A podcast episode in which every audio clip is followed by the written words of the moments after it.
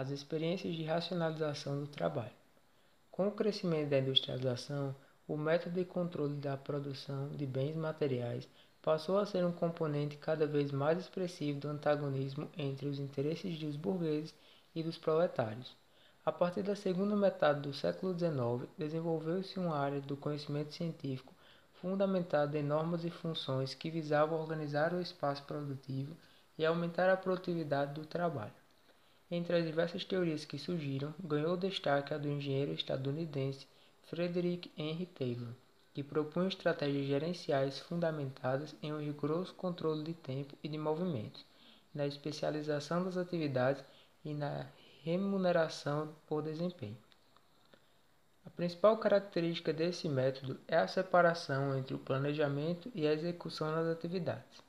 Esse sistema organizacional, chamado de Taylorismo, busca a padronização de todas as atividades de produção definidas pela administração e posteriormente repassadas aos trabalhadores.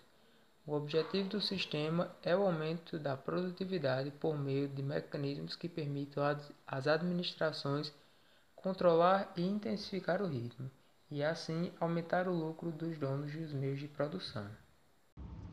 Frederick Taylor, nascido em 1856 e falecido em 1915, Nasceu na Filadélfia, nos Estados Unidos. Formou-se em engenharia mecânica em 1883. Considerado pai da administração científica, procurou desenvolver métodos científicos para a administração de empresas, visando a eficiência operacional na administração industrial. Em seu livro Princípios de Administração Científica, de 1911, defendeu a racionalização das tarefas que cabiam à administração e à produção, com o intuito de obter maior rapidez e precisão no trabalho, o que aumentaria a produtividade nas fábricas. Um modelo prático de organização da produção que se baseou no Taylorismo foi o Fordismo. Seu criador, Henry Ford, desempenhou o papel fundamental na difusão do sistema de organização do trabalho, que aliou o esquema Taylorista às suas próprias ideias. Proprietário da Ford Motor Company em Detroit, Estados Unidos, Ford inovou o cenário industrial a partir de 1914, ao produzir veículos padronizados em grandes quantidades, o que barateava os custos de produção para alcançar o consumo em massa. Para isso, foi criada uma linha de montagem em série, na qual os trabalhadores se fixavam em seus postos e os objetos de trabalho se deslocavam em trilhos ou esteiras.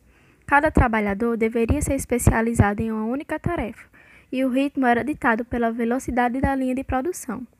Ao repetir movimentos iguais incessantemente, o operário atuava como uma peça da máquina alienado do conjunto de seu trabalho.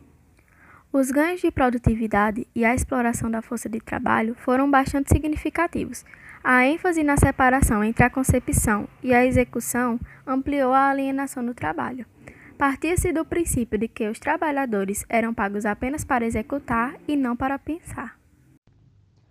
O modelo Taylorista-Fordista ocasionou alto índice de rotatividade, sobretudo nas áreas mais próximas às linhas de produção, com baixo nível de qualificação educacional e profissional dos operários, o que os tornava descartáveis.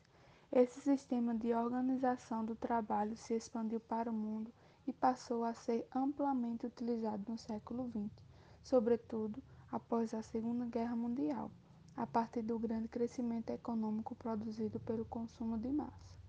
No contexto atual, a organização do trabalho experimenta uma nova estrutura, apoiada na flexibilidade das relações de trabalho e dos processos produtivos, além da intensa utilização da tecnologia da informação. Esse novo padrão surge como necessidade de adaptação às transformações do sistema capitalista.